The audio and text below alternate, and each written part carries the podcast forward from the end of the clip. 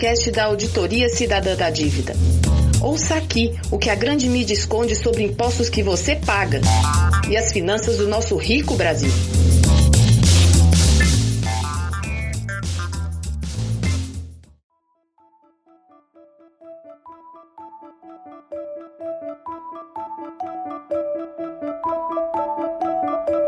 Olá! Temos comentado muito sobre a necessidade de realizarmos urgentemente uma auditoria da dívida pública federal e suspender imediatamente todos os pagamentos de juros e encargos para destinar esses recursos ao combate à pandemia do coronavírus. Quem ainda não assinou a petição, que está disponível no nosso site para pressionar as autoridades nesse sentido, por favor, façam agora mesmo auditoriacidadã.org.br.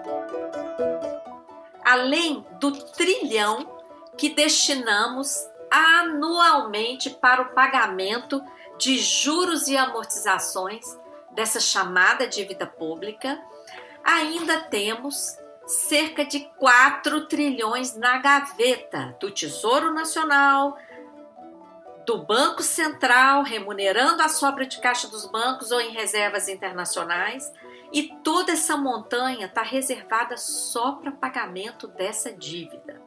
Por isso, é fundamental pressionarmos com essa petição.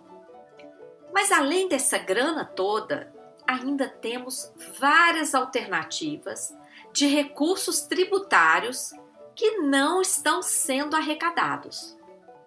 Vamos falar um pouco sobre o imposto sobre grandes fortunas.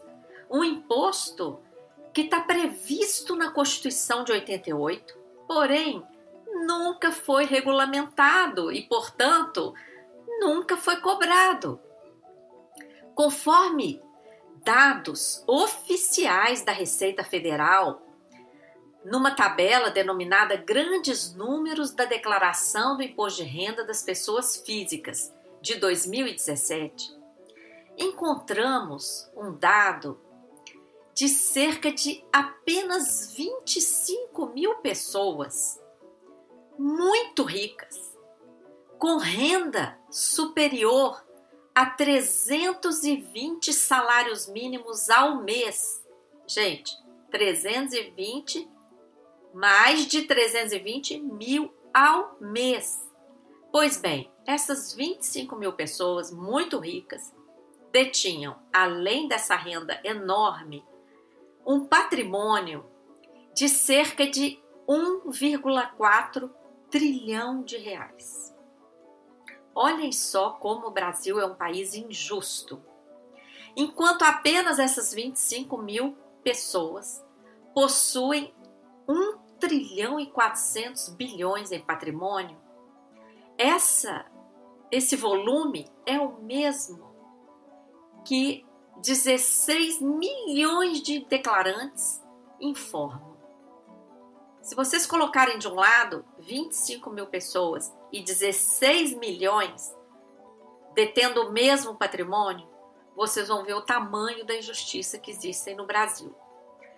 Pois bem, esses 25 mil super ricos dentre os quais estão os grandes investidores em títulos da dívida pública, vivendo de juros,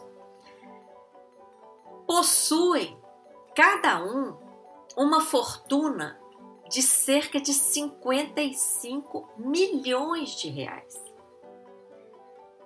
Esse é o valor declarado, tá? Que eles espontaneamente declararam.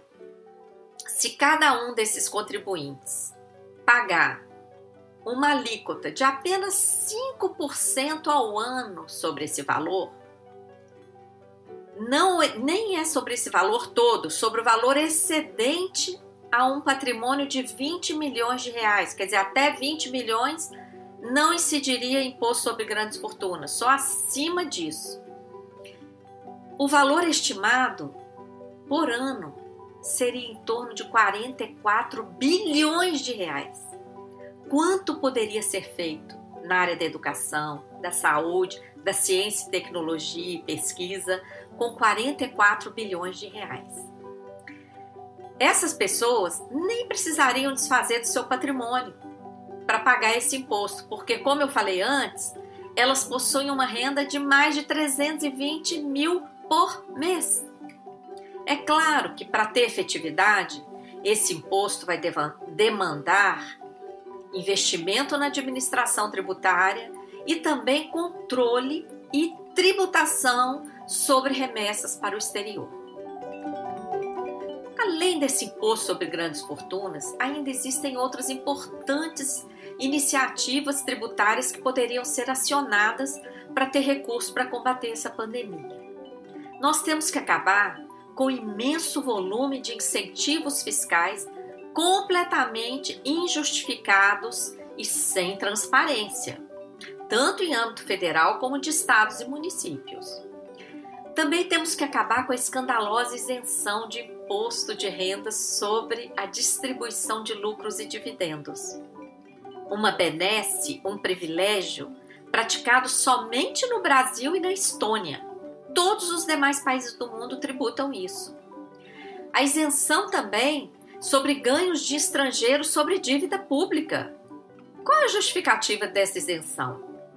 Temos que acabar também com a isenção de CMS sobre exportação, principalmente exportação de grãos e de minérios, que provocam tantos danos ambientais no Brasil.